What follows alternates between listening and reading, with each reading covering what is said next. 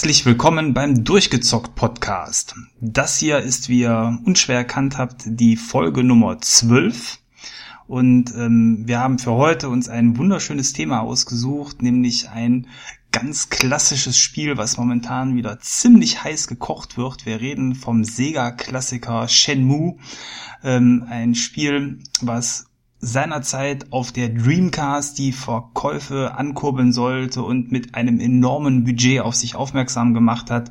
Und eben jenes Spiel ist jetzt in den letzten Tagen nochmal ganz aktuell für die ähm, ja, aktuelle Konsolengeneration herausgekommen, äh, sprich für ähm, Xbox One und für die PS4. Und ja, im heutigen Podcast äh, bin zum einen ich dabei, der Thomas äh, und natürlich der Maurice. Hallo Maurice. Hallo Thomas, hallo liebe Hörer. Ja, die Collection gibt's auch auf dem PC, das heißt, die wichtigsten Plattformen sind abgedeckt. Äh, ja, keine portable Version leider. Und ja. ich glaube, wir hatten das letzte Folge nach der Aufnahme geklärt. Also das ist jetzt nicht in der Aufnahme drinne gewesen, meine ich. Nee, Quatsch. Wir hatten das besprochen, weil ich gesagt habe, ich freue mich auf Shenmue. Ähm, dass du nämlich den ersten Teil schon gespielt hattest.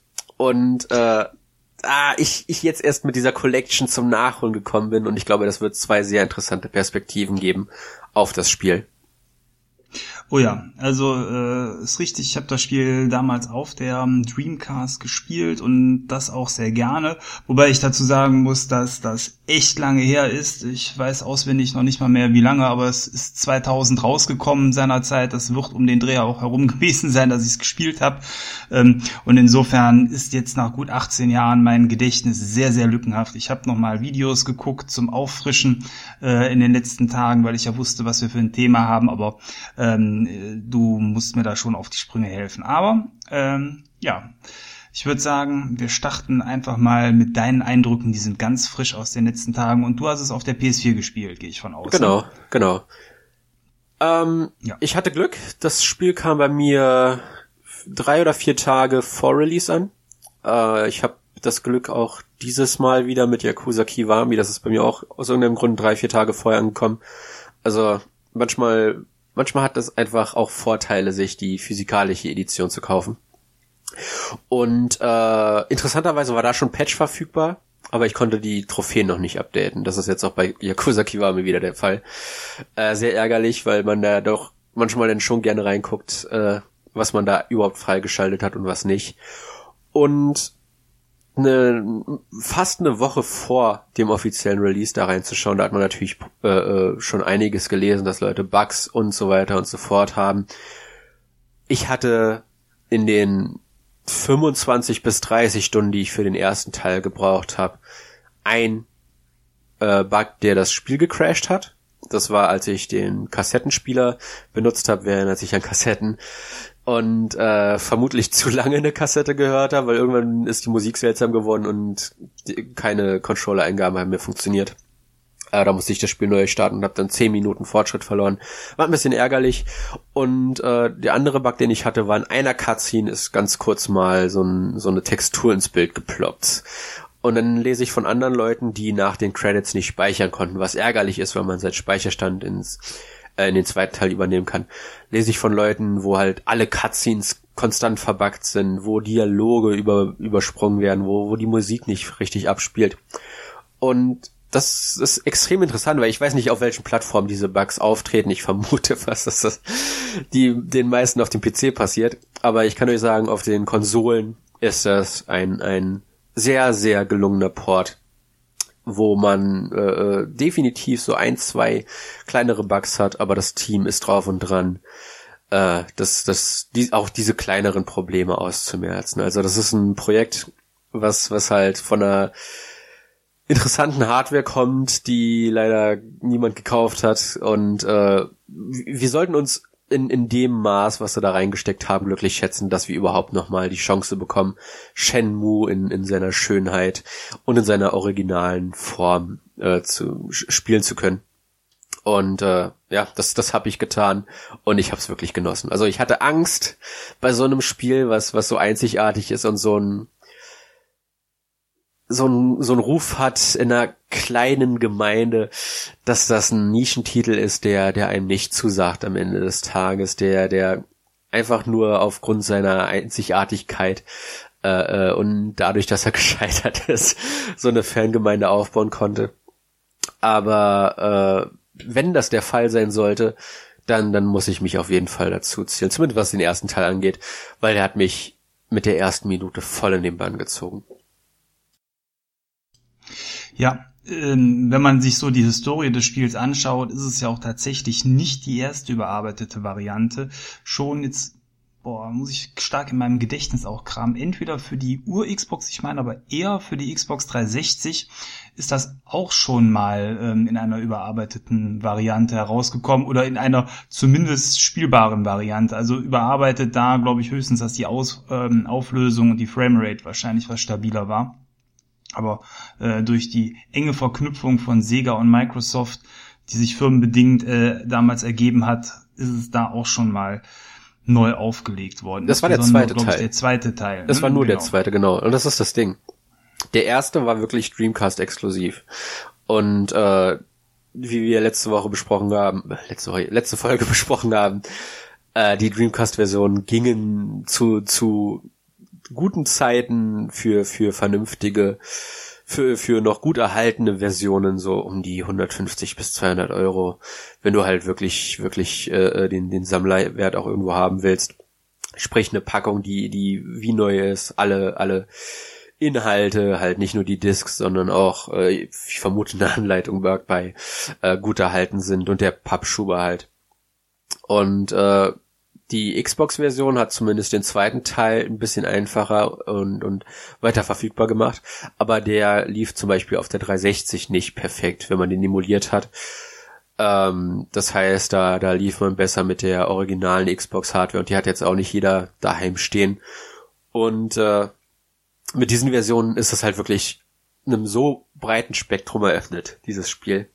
Äh, vor allem, weil das halt auch auf dem PC verfügbar ist. Das es eigentlich keine Entschuldigung mehr gibt für Leute, die schon immer Interesse daran hatten, das einfach mal auszuprobieren. Vor allem, weil sie das für einen Budgetpreis rausgehauen haben. Man zahlt nur 30 Euro für beide Spiele zusammen. Da sollte der Interessierte echt nicht Nein sagen. Das ist ein Deal, den man, den man, den man annehmen sollte. Ja, ich würde sagen, wir ähm, starten einfach mal grob mit der Beschreibung des Spiels. Für die Hörer, die vielleicht nicht genau wissen, was überhaupt der Inhalt des Spiels ist. Du hast jetzt schon so ein paar sehr spezielle Dinge zu Bugs und ähnlichem gesagt. Wollen wir einfach mal kurz erklären, was Shenmue für ein Spiel ist? Gerne doch. Also das ist ein ein wie, wie soll ich das am besten beschreiben? Das ist man hat ein relativ offenes Areal und in diesem Areal läuft man rum und stellt Fragen. das, ist, das ist fast alles, was man tut. Äh, in, in Yokosuka äh, so wird das im Englischen ausgesprochen. Ich vermute, es wird im Japanisch ein bisschen anders ausgesprochen. Äh, läuft man, läuft man durch die Straßen. Das sind mehrere Abschnitte, die aber vergleichsweise groß sind und auch mit jedem Areal, das man äh, betritt im späteren Spielverlauf, immer größer wird. Äh, äh, läuft man wie gesagt rum. Die die Tageszeit ändert sich äh, äh in einem, in einem 24-Stunden-Takt und äh, die Uhr spielt ein, eine wichtige Rolle, weil man sucht den Mörder seines Vaters. Dieser hat einen Spiegel entwendet. Äh, es wird Spiegel gesagt, aber das ist mehr so, ein, so eine Art Medaillon. Und ähm, weshalb hat er das getan? Weshalb war dieses Medaillon es wert, den, den Vater vom Hauptcharakter Ryo Hazuki zu töten? Und dieses Mysterium versucht man aufzudecken. Das ist das ist die komplette Grundprämisse. Um nichts weiteres geht es im ersten Teil. Und äh, das, das löst man nicht, indem man von Checkpoint zu Checkpoint geht. Das löst man nicht, indem man äh, äh, auf, auf seinen, seinen, äh, in sein Tagebuch schaut, da die, die Quest vorgegeben bekommt und dann weiß, okay, ich muss dahin, dahin, dahin, das machen, das machen, das machen. Sondern das löst man, indem man in die Stadt geht die Leute anspricht, hey, an dem, dem Tag, äh, wo es geschneit hat, da war ein schwarzes Auto. Hast du das zufällig gesehen? Leider nicht, aber ey, der, der und da äh, äh ist immer draußen und, und beobachtet die Straße, vielleicht hat er das gesehen. Dann gehst du zu dem. Und dann wird auch dein Tagebuch geab, äh, geupdatet hey, der könnte das gesehen haben. Wer ist das? Das musst du dann erstmal herausfinden. Und nach und nach baust du mit diesen Figuren, weil die kon eine Konstante sind in der Welt, eine Beziehung auf. Du weißt, wie die heißen, wo die stehen, wo die sich zu welcher Uhrzeit vor allem befinden, weil das ist auch sehr einzigartig, was das Spiel angeht. Die Figuren haben einen echten Tagesablauf, das was echt einfach verrückt ist wie so ein Dreamcast-Spiel, wenn man sich das vorstellt. Äh, das war noch lange, also lange in Anführungszeichen vor GTA 3. Und äh, das ist, es ist, es ist verrückt, dann, dann in diese Welt zu kommen, sich mit ihr anzufreunden, äh, äh, sie in, sich immer wieder ins Gedächtnis zu rufen, dieses relativ einfache Straßenlayout. Da gibt es viele Geschäfte. Und die haben alle japanische Schriftzeichen, aber du, du kannst über die Schultertasten in eine Ego-Perspektive wechseln. Dann siehst du die japanischen Schriftzeichen übersetzt und langsam aber sicher merkst, okay, äh, das sieht aus wie eine Bar, das, das könnte ein Casino sein, das das hat diese, diese drehende Säule, das muss ein ähm, Friseur sein. Und äh, nach und nach baut sich halt diese, diese Tagebuchquest immer weiter auf. Okay, du hast den Typen gefunden, der das Auto gesehen hat. Der gibt dir den nächsten vitalen Hinweis. Und dann musst du versuchen, diesen zu entschlüsseln. Und du, du baust halt dieses Netzwerk an, an Connections auf, während du dieses Mysterium löst. Und das ist eigentlich wirklich alles, was du machst, plus ein bisschen kämpfen hier und da. Und es klingt verrückt, aber es funktioniert irgendwie. Jetzt hast du gerade die Kämpfe schon angesprochen. Die Kämpfe sind ja auf eine gewisse Art und Weise eine Spezialität in der Zeit von Sega gewesen, denn Sega hat den in, ja, in der Epoche bahnbrechenden Virtua Fighter Automaten auf den Markt gebracht, der ja ähm, versucht hat, mit Spielen wie Street Fighter den Boden aufzuwischen, weil einfach hier erstmalig Kämpfe mit 3D-Figuren in 3D in vernünftiger Qualität stattgefunden haben. Und ähm, auf eine gewisse Art und Weise hat man ja versucht, diese Kämpfe aus Virtua Fighter in diesem Spiel mehr oder minder äh, eins zu eins dann auch zu übernehmen, aber in dieser freien Spielwelt, was äh, dann ja äh, zumindest äh, für die Kämpfe dann auch Dreh- und Angelpunkt ist. Also wer Virtua Fighter zumindest die alten Versionen schon mal gespielt hat, weiß eigentlich auch ziemlich genau, wie die Kämpfe damit in ähm, Shenmue ablaufen. Auch wenn eben äh, das kein Hauptanteil äh, Anteil des Spiels ist, wie es dann eben bei dem Yakuza zum Beispiel deutlich mehr im Vordergrund steht. Genau. Aber das ist auch schon mein erster Kritikpunkt an dem Spiel. Du kannst trainieren jederzeit es gibt ein paar Spots auf der Karte, wo Rio sagt, hey, das, hier, hier steht niemand rum, hier kann ich trainieren. Und deine Moves leveln auch auf, je mehr du sie benutzt. Das Problem ist, das bereitet dich nicht auf echte Situationen vor, wo du dann auf einmal von drei bis sechs Leuten umzingelt bist.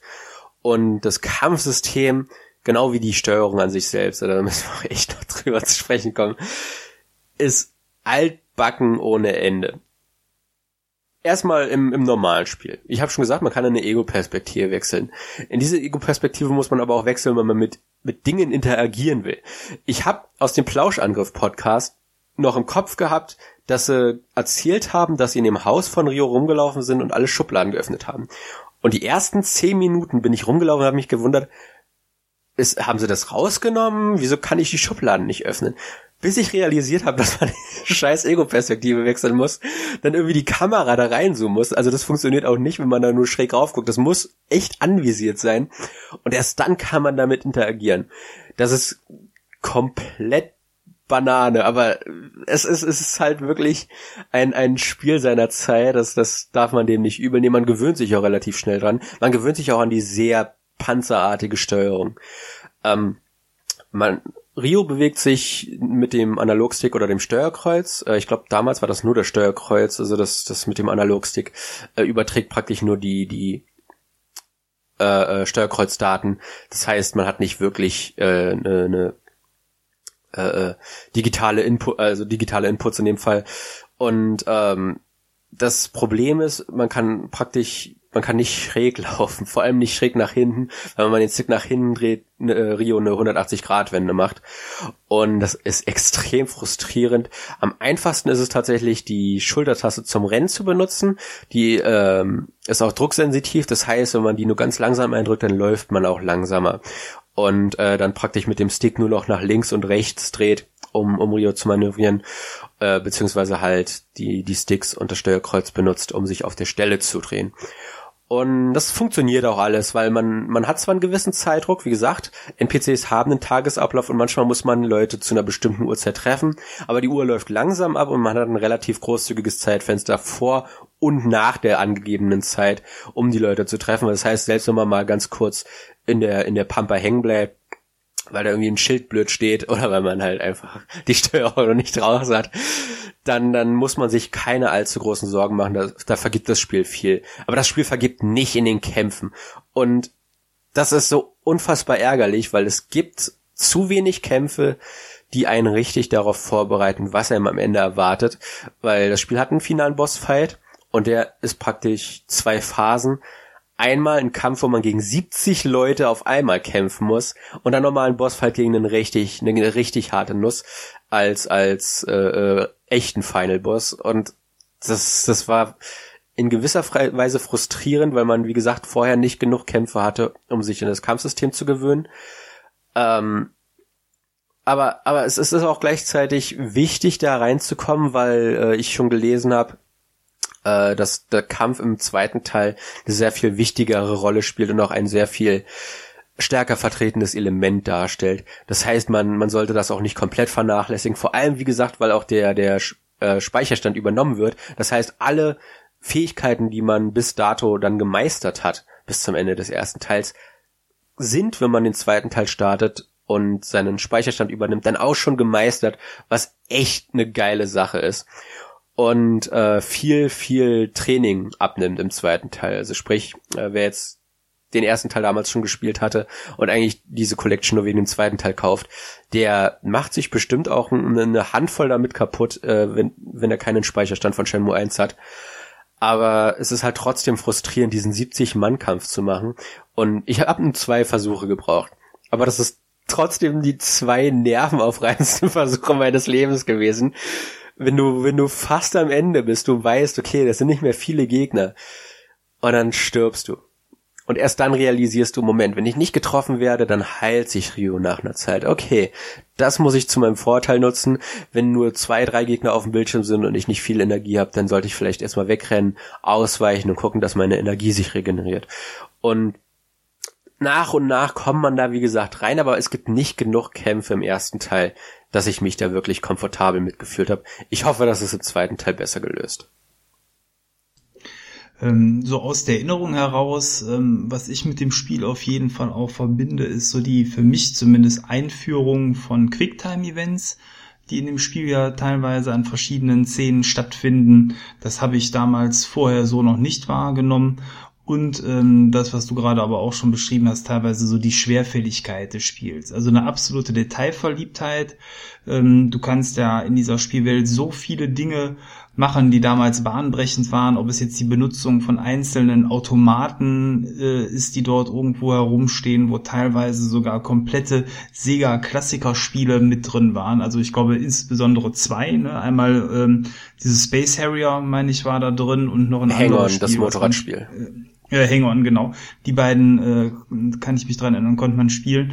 Ähm, aber eben äh, auch ähm, das Ziehen von Sega-Figuren an so kleinen Figuren-Überraschungsei-Automaten, äh, die sicherlich einen anderen japanischen Namen haben, aber ich glaube, die Beschreibung trifft. Gashapon ähm, nennen sich die Automaten. Äh, okay.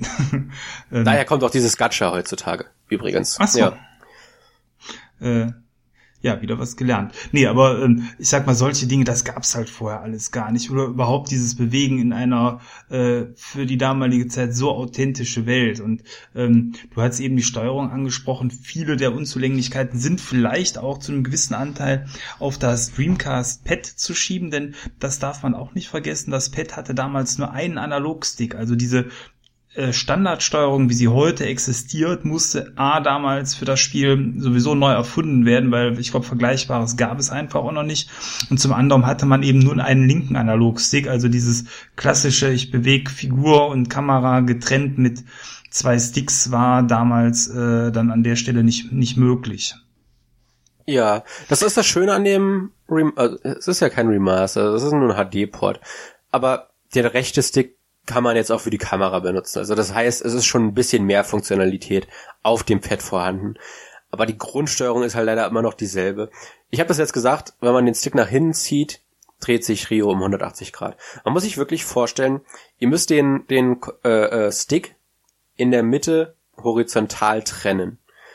Und oberhalb der horizontalen Linie dreht sich Rio, ich wollte Kirio sagen, dreht sich Rio und äh, kann nach vorne gucken, schräg links, schräg rechts oder halt eine, eine 90 Grad Drehung nach links und rechts machen. Aber sobald man den Stick in, in einem Bereich der unteren Hälfte äh, bewegt, macht er diese blöde Drehung. Auf dem Papier klingt das, als wäre das eine ganz normale Steuerung, ja. Wenn, wenn du, wenn du einen modernen Charakter in einem 3D-Spiel spielst und den Stick nach hinten äh, bewegst, klar dreht er sich dann um und läuft auf die Kamera zu. Aber das funktioniert, also es, es, es klingt so, als wäre das eine moderne Steuerung, aber es ist es nicht, weil, weil er halt einfach nur diese Drehung macht. Das heißt, wenn du den Stick nach hinten hältst, dreht er sich konstant. Du musst den Stick einmal nach hinten drücken, damit er die Drehung macht und dann nach vorne drücken, damit du gerade auslaufen kannst, weil äh, du hast es schon gesagt, der der Original Dreamcast äh, Controller hatte nur einen Control Stick. Das heißt, die die Kamera du, du musst dich auf die Kamera verlassen, dass sie sich hinter Rio fokussiert. Und äh, das macht sie auch. Also die, die bleibt nirgendwo hängen oder so, selbst mit der, äh, mit der Addition, dass sie halt äh, die, die Kamerasteuerung reingepackt haben ins Spiel. Die bleibt nirgendwo hängen, das ist kein Problem. Aber man muss sich halt echt an diese komische Steuerung gewöhnen. Und die erste halbe Stunde in diesem Haus rumzulaufen und wirklich alle Tasten auszuprobieren, zu versuchen, wie man diese verdammten äh, Schubladen öffnet, das war die, die reinste Tortur. Aber glaubt es oder glaubt es nicht, das geht nach der halben Stunde in Fleisch und Blut über.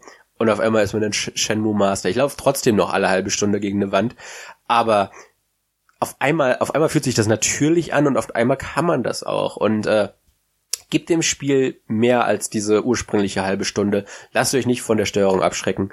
Die ist schrecklich, aber nicht nicht schrecklich genug, dass man da nicht reinkommen kann. Also das ist es ist es ist kein Hindernis, es ist nur sehr sehr ungewohnt aus heutiger Sicht, äh, weil Spiele halt wie gesagt äh, äh sehr viel sehr viel mehr Komfort äh, dank Analogsteuerung äh, in die 3D-Perspektive gebracht haben. Und hast schon Quicktime-Events erwähnt. Das sind neben den Kämpfen mein zweiter Kritikpunkt. Das ist das Spiel, was Quicktime-Events erfunden hat. Und ich bin normalerweise jemand, der Quicktime-Events verteidigt. Ich liebe Quicktime-Events. Ich habe nichts gegen Quicktime-Events. Quicktime-Events sind super. Aber Shenmue macht's schrecklich. Weil in Shenmue sind sie ihrem Namen treu. Du hast gefühlt nur eine Millisekunde, um zu reagieren. Und das ist für uns Nicht-Japaner leider besonders schwer, vor allem wenn du halt den Lag von modernen HD-TVs mit in Betracht ziehst und die längeren QTE-Passagen, wo du wirklich äh, äh, so fünf bis zehn Eingaben machen musst, um diese Events zu schaffen. Und du hast so immer vier, fünf Dinge, die du verpassen darfst. Also es ist nicht so, dass du automatisch scheiterst, wenn du eins nicht schaffst, sondern du musst schon eine Kette hintereinander verhauen, dass du das Quicktime-Event scheiterst. Aber du musst das praktisch auswendig können, weil das Zeitfenster einfach zu extrem ist. Und äh, dann, dann kommt noch hinzu, dass wenn du es scheiterst, das oft damit einhergeht, dass du dann zurückgesetzt wirst. Das, heißt, äh, du verlierst keinen Fortschritt, du darfst so, sofort nochmal einsteigen. Aber meistens ist davor eine lange Cutscene und die kann man nicht skippen. Und das heißt, jedes Mal sitzt man davor und guckt sich die blöde Cutscene an. Und dann kommt das Quicktime-Event. Okay, bis hierhin bin ich gekommen. Bis dahin kenne ich die Eingaben mittlerweile. Ich drücke die schon vorher, damit er die auch wirklich annimmt, die Eingaben. Und dann kommt eine neue Eingabe und ich wusste nicht, was das ist. Und meistens sind das nur links, rechts, X und Kreis, glaube ich. Ich glaube, mehr Tasten muss man nicht drücken. Und es gibt auch in der, in der Arcade-Halle einen Automaten, wo man die Quicktime-Events üben kann. Also das, das spricht schon Bände darüber, die wussten, dass das sehr, sehr ungewohnt sein wird. Aber das hilft halt leider nicht, wenn dieses Zeitfenster so abrupt endet, dass, dass das für heutige Spieler, wie gesagt, ich vermute da, da spielt auch ein bisschen der Leck vom TV mit, aber es ist, es ist frustrierend ohne Ende. Wenn man da halt eine lange Kette gerade vor sich hat und nicht weiß, was aber hinzukommt und dann wirklich meint, man hätte es noch im richtigen Zeitpunkt gerückt, aber dieser Bestätigungszaun nicht kommt und dann eine Animation spielt, wo du scheiterst. Das ist jedes Mal ärgerlich. Ja, das andere, was mir auf jeden Fall im Gedächtnis geblieben ist, ist, dass, ähm, so wie du eben auch gesagt hast, sehr viel ähm, Simulation in der Spielwelt stattfindet. Zum einen eben die Zeit, äh, dass man an bestimmten Punkten zu bestimmten Uhrzeiten sein muss, um überhaupt mit den Leuten richtig reden zu können. Ähm, die Stadt an sich simuliert, aber auch der Alltag der Hauptfigur. Und irgendwann kommt man an einen Punkt, wo man arbeiten muss. Und ähm, ich erinnere mich an gefühlt endlose Fahrten mit einem Gabelstapler. Ähm, ich weiß auch gar nicht mehr, ob das optional war oder nicht. Wahrscheinlich äh, bist du auch äh, in Berührung mit diesem Gabelstapler gekommen. Kann das sein? Ja, der ist storyrelevant und äh, man muss den fünf Tage lang spielen. Also das heißt, man ist fünf Tage in, der, in diesem Loop gefangen. Morgens aufstehen, zur Arbeit gehen, Mittagspause, weiterarbeiten und abends hat man dann ein bisschen Freizeit, bevor man wieder ins Bett muss. Also wie in echt. Und das muss man fünf Tage durchmachen. Also es ist nicht so, dass das wie in einem typischen Videospiel so ist. Du gehst arbeiten, wenn du Bock hast. Oder wenn du Bully spielst, du gehst zum Unterricht, wenn du Bock hast. Und erst dann geht der Fortschritt weiter, sondern du bist gezwungen in dieser Zeit äh, fünf Tage hintereinander zur Arbeit zu gehen. Auf jeden Fall habe ich da auch Steuerung und so relativ knifflig in Erinnerung. Irgendwie mit dem Kisten sortieren, das war, fand ich nicht so einfach. Vielleicht hat sich das geändert. Aber, ich fand, also das äh, ist das einzige Ding, was ich gut gesteuert hat, wenn ich ehrlich bin. Ich habe das Rennen als äh, auf dem ersten Platz beendet, was auch eine Trophäe einbringt. Und äh, ich habe es zumindest am zweiten Tag geschafft und beinahe am letzten Tag, am, nicht ganz, aber äh, äh, alle Kisten abzuliefern. Und ich fand die Steuerung von den Dingern okay. Also die, die steuern sich wie echte Gabelstapler. das, also da haben sie die Steuerung hinbekommen. Da hat es irgendwie funktioniert. Ja gut, wie gesagt, ist schon lange her, aber damals, ich habe es als relativ nervig in Erinnerung. Ja, also ich, ich hatte Angst davor, vor allem halt wegen der Steuerung, aber lass, wie gesagt, lass dich davon nicht abschrecken. Ich hatte keine Probleme damit. Und äh, wenn ich keine Probleme mit habe, kann es nicht so schwer sein. Also ich, habe mit einfacheren Dingen viel, viel mehr Probleme. Und äh, ich, ich glaube, da, das ist alles eine, eine Sache der Gewöhnung. Wir sind heutzutage so viel Komplexeres gewohnt an Tasteneingaben, dass äh, Shenmue da echt nicht von, von seiner Komplexität her einen erschlagen wird. Also da, dafür ist das dann doch zu simpel gestrickt für seine Zeit, äh, aber trotzdem halt sehr, sehr tiefgründig. Und äh, du hast jetzt auch schon gesagt, Tagesablauf und so weiter und so fort, wir haben das schon öfter erwähnt. Das Coole ist, man sucht diesen Landi, den, den Mörder des Vaters. Und äh, das geht im Herbst, äh, besser gesagt, das geht im, im Anfang Dezember, glaube ich, los, das Spiel. Äh, 86 möchte ich sagen. Ich bin mir nicht hundertprozentig sicher, aber irgendwann Mitte der, der 80er Jahre. Und man hat ein Zeitfenster bis Mai oder so des nächsten Jahres. In diesem Zeitpunkt, äh, zu diesem Zeitpunkt gibt's ein Game Over, aber bis dahin hat man Zeit, dieses Spiel zu schaffen, was extrem viel Zeit ist. Und das Coole ist, dass zumindest Weihnachten äh, dann auch langsam Dekoration aufkommt, dass äh, dann irgendwann ein Weihnachtsmann durch die Straßen läuft und äh, dann auch Weihnachtsmusik aus gewissen Geschäften spielt. Und ich ich habe es leider im Dezember auch durchgespielt gehabt, was leicht ärgerlich ist, aber es ist trotzdem eine, eine coole Sache einfach zu wissen, äh, da ist ein echter Ablauf drinne, da sind echte Kalendertage drinne. Die haben sich echte Wettertag äh, äh, Wetterdaten von diesen Tagen rausgesucht. Das Wetter ist identisch mit der Region Yokosuka, die echt ist. Äh, und und das Wetter pro Tag, pro Uhrzeit emuliert. So verrückt waren die, so ambitioniert waren die, dass es an den Tagen, wo es in echt in Yokosuka geregnet hat, dann auch regnet. Und erst zu der Uhrzeit, wo es dann auch geregnet hat. Oder schneit, beziehungsweise, äh, da es ja wie gesagt im Winter spielt. Und an, an drei, vier Tagen schneit es dann tatsächlich auch. Und das ist, das ist so wahnsinnig, was da für eine unnötige Arbeit drinne steht, aber gleichzeitig auch einem, einem zeigt, weshalb das so ein Passionsprojekt ist, was gescheitert ist, weil manchmal einfach zu viel Passion, äh, äh, zu viele Ideen vor allem halt Ressourcen fressen, die letzten Endes unnötig sind, weil wenn dir das niemand sagen würde, würdest du das nicht merken, das ist echt, das, woher sollst du es wissen, dass das an dem Tag in Yokosuka geregnet hat, ja? Das, das spielt für dich im echten Leben keine Rolle. Und äh, da, da sind Ressourcen reingegangen, die halt dazu geführt haben, dass das Spiel letzten Endes gefloppt ist.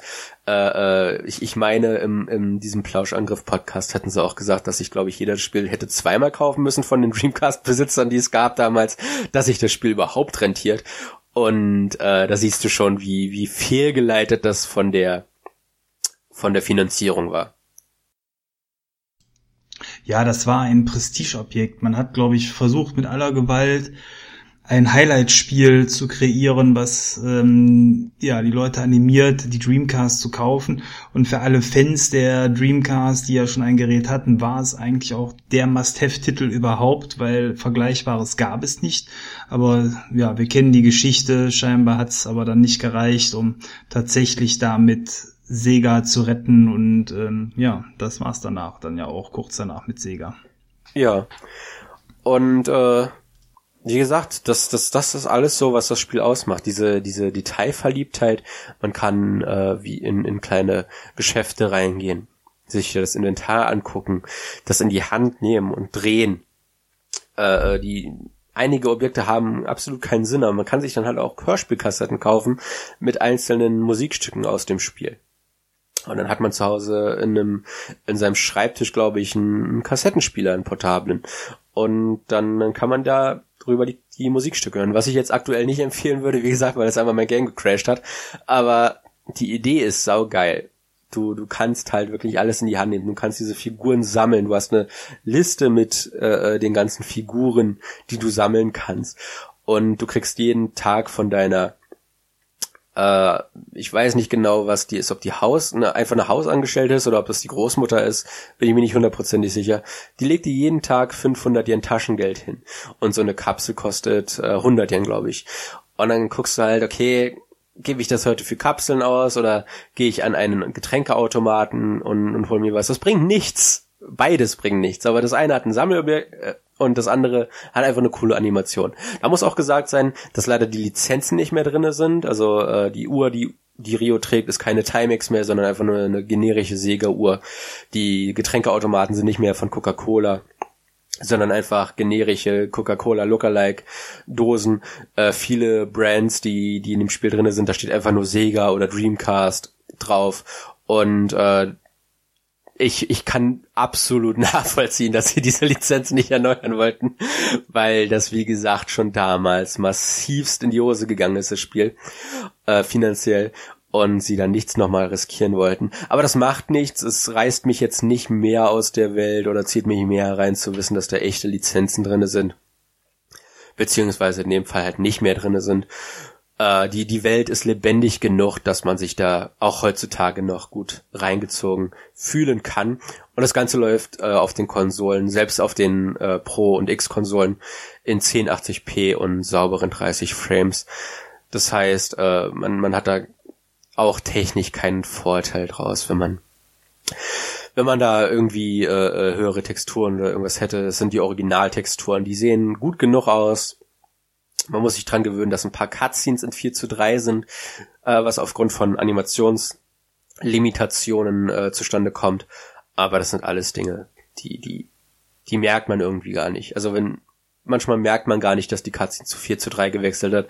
Das fällt einem dann irgendwann auf und dann wechselt es auf jeden Fall, äh, der wechselt halt plötzlich schon wieder zurück zu 16 zu 9. Und äh, das sind alles Kleinigkeiten, die vielleicht behoben hätten werden können, aber wo ich verstehen kann, dass Sega da einfach nicht genug Vertrauen in diese Franchise hatte, um da zusätzliche Ressourcen reinzustecken. Und das, was wir bekommen haben, ist, ist gut genug, dass ein, ein moderner Spieler, der immer Interesse an Shenmue hatte, sich definitiv auch heutzutage noch in das Spiel verlieben kann, trotz seiner Mängel, trotz äh, fehlender Dinge aus der Originalversion, was alles Kleinigkeiten sind, trotz altbackener Steuerung. Die Geschichte und die Erfahrung und die Musik, die machen es echt raus. Und äh, ich, ich hatte Angst, dass der Funke nicht überspringen würde und ich bin froh, dass er von Anfang bis Ende äh, gefunkt, dass es gefunkt hat und äh, ich, ich voll in dem Spiel drin bin. Also ich habe ich hab mir auch die Platin-Trophäe geholt. Äh, ich, ich, ich liebe den ersten Teil. Ja, das deute ich mal so als Fazit, dass du auch heute ähm, dieses Spiel empfehlen würdest für grundsätzlich Interessierte. Auf jeden Fall. Der 2000er Thomas, der das damals gespielt hat, hätte dir das Spiel auf jeden Fall damals empfohlen, so nach dem Motto, holst dir.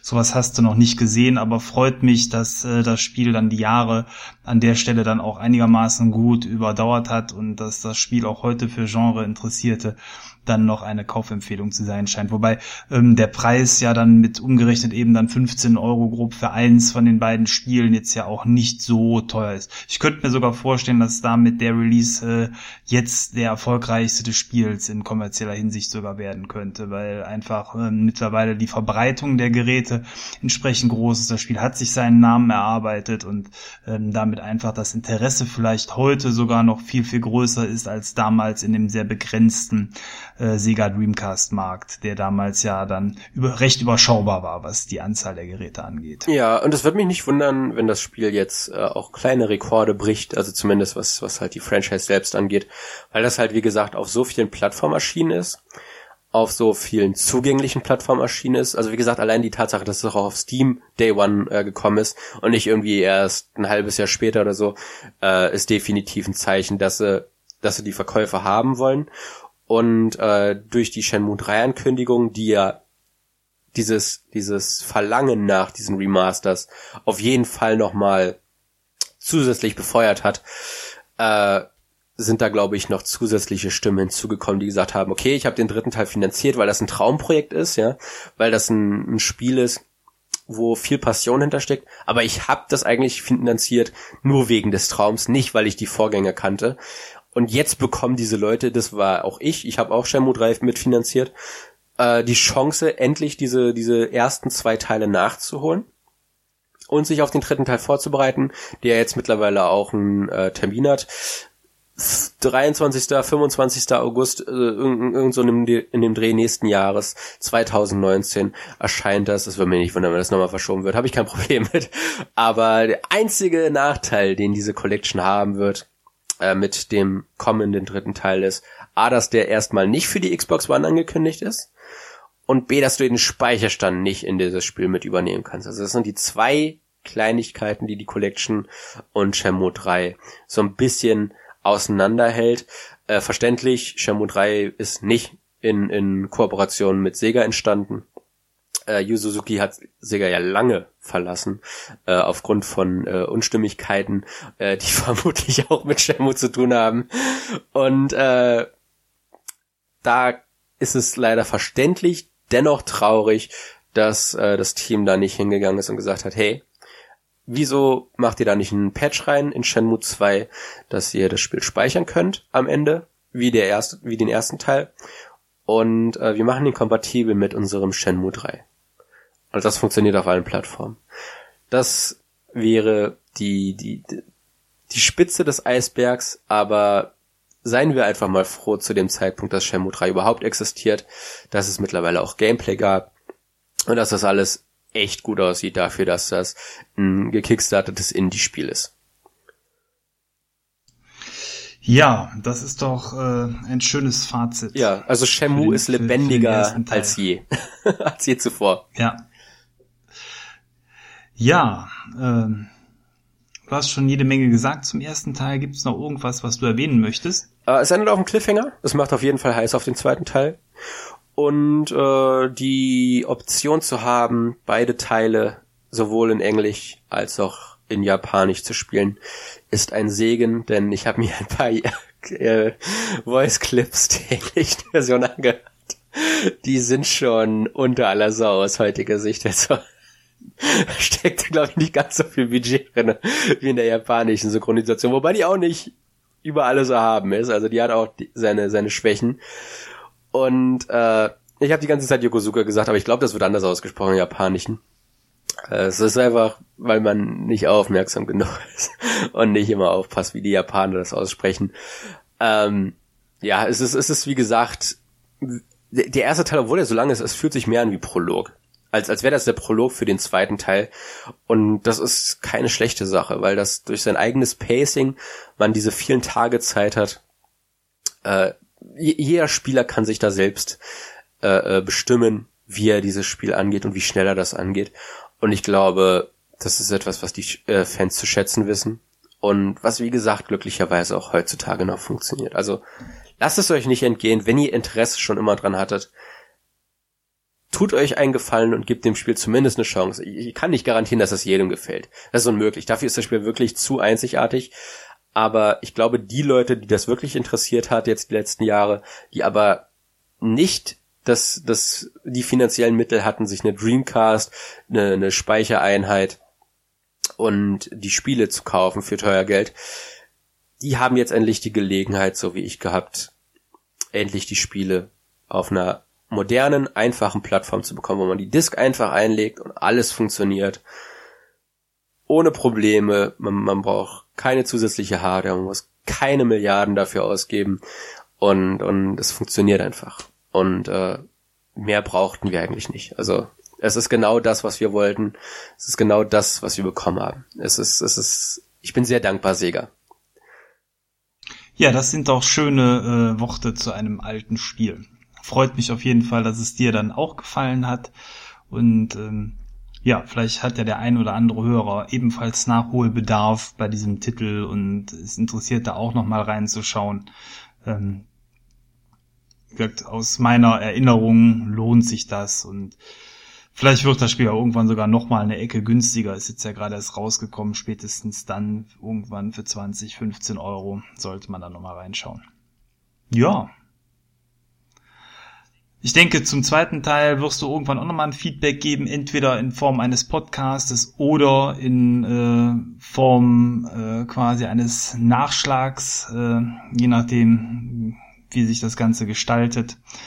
Aber gut, da werden wir schauen. Der zweite Teil ist auch ein bisschen umfangreicher, meine ich. Insofern äh, hat man da auch noch ein bisschen länger dran zu zocken. Ja. Ich freue mich schon auf den zweiten Teil. Ja, wollen wir dann zum Outro äh, weiter switchen? Gerne doch. Dann sage ich mal bis gleich.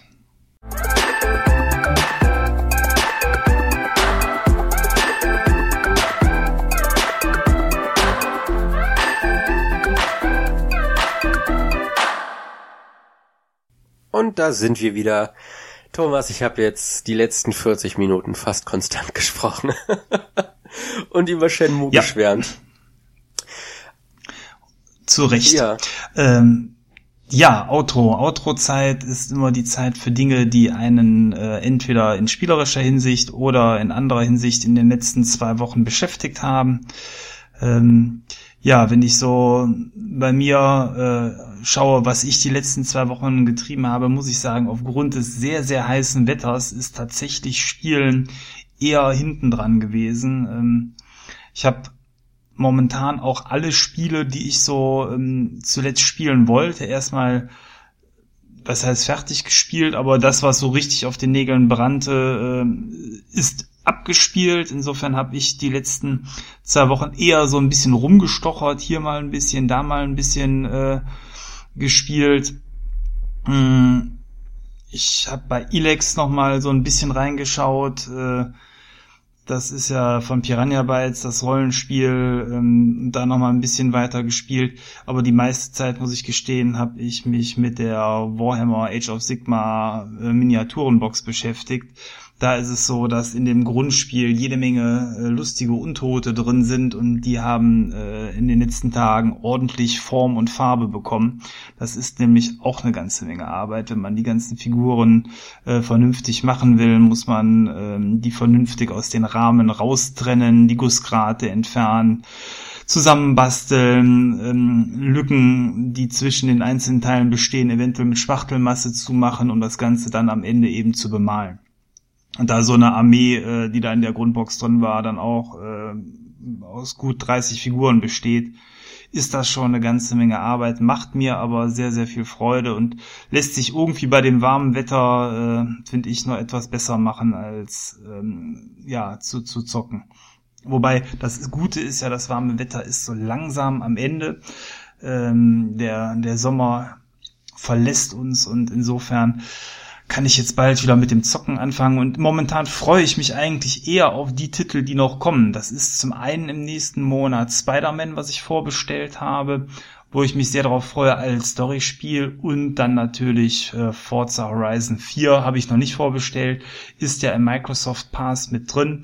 Ähm, das werde ich ähm, dann ebenfalls spielen da bin ich an der Stelle vor allen Dingen darauf gespannt, welche Möglichkeit mir Microsoft gibt, das Spiel in der Collectors Edition, die ich immer äh, digital zuletzt gekauft habe, ähm, in Verbindung mit diesem Microsoft Abo Pass, wo das Spiel ja eigentlich drin ist, aber nicht in der Collectors, sondern in der normalen Variante, vielleicht vergünstigt zu kaufen, weil ähm, Standardpreis war immer 99 Euro für die Collectors Edition mit allen Tracks, Fahrzeugen und ein bisschen Klimbim, VIP und sowas dazugehört. Und ähm, ich habe deswegen bisher noch nicht vorbestellt, weil ich da an der Stelle noch keine vergünstigte Möglichkeit gesehen habe, mit dem Pass das Spiel zu kaufen. Und wenn man ansonsten sich die Spiele anschaut, die im Pass drin sind, da gibt's eigentlich immer einen deftigen Abschlag, wenn man das Spiel trotzdem kaufen will, weil theoretisch kann es ja irgendwann aus dem Pass rausfliegen.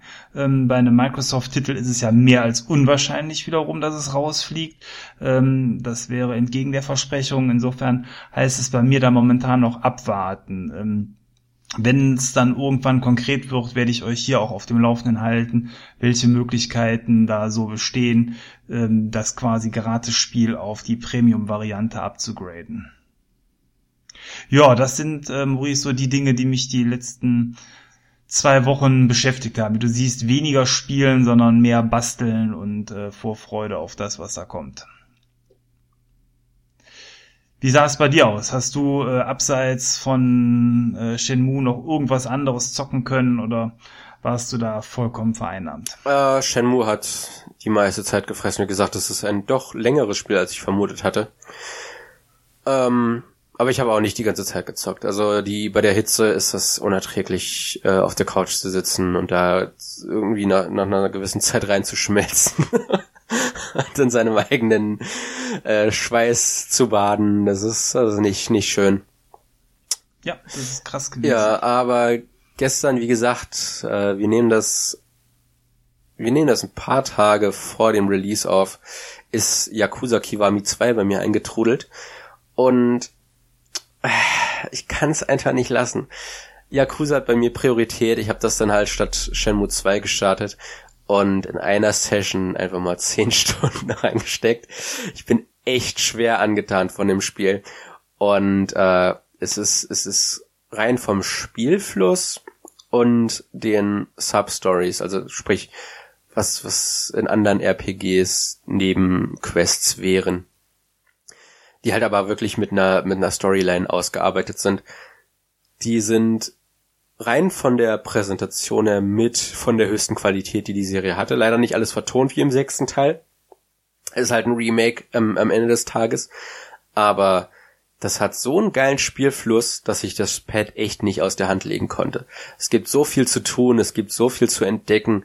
Der neue Schauplatz in den, in der neuen Grafik-Engine zu sehen, also neue in Anführungszeichen, äh, war der Wahnsinn. Und es ist, es ist einfach die, die, mit die, die schönste Yakuza-Erfahrung, diesen, diesen letzten PS2-Klassiker jetzt endlich auch nochmal auf moderne Hardware in einer modernen Engine zu zocken.